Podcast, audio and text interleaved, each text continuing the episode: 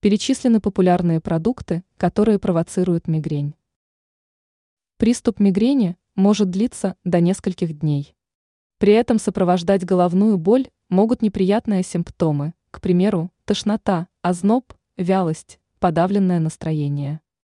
Важно учитывать, что некоторые продукты – способы вызывать приступ мигрени. Такое заявление сделал невролог Ренат Гизатулин, передает издание life.ru. Как отметил доктор, проблему могут провоцировать бананы, шоколад, алкоголь, а также цитрусы и жирные сыры. Кроме этого, по словам медика, мигрень может появиться из-за перемены погоды, проблем со сном или эмоциональной перегрузки. Гизатулин отметил, что навсегда избавиться от мигрени нельзя, но можно снизить риски. Поэтому важно высыпаться, проводить время на свежем воздухе, снизить количество стрессов и правильно питаться.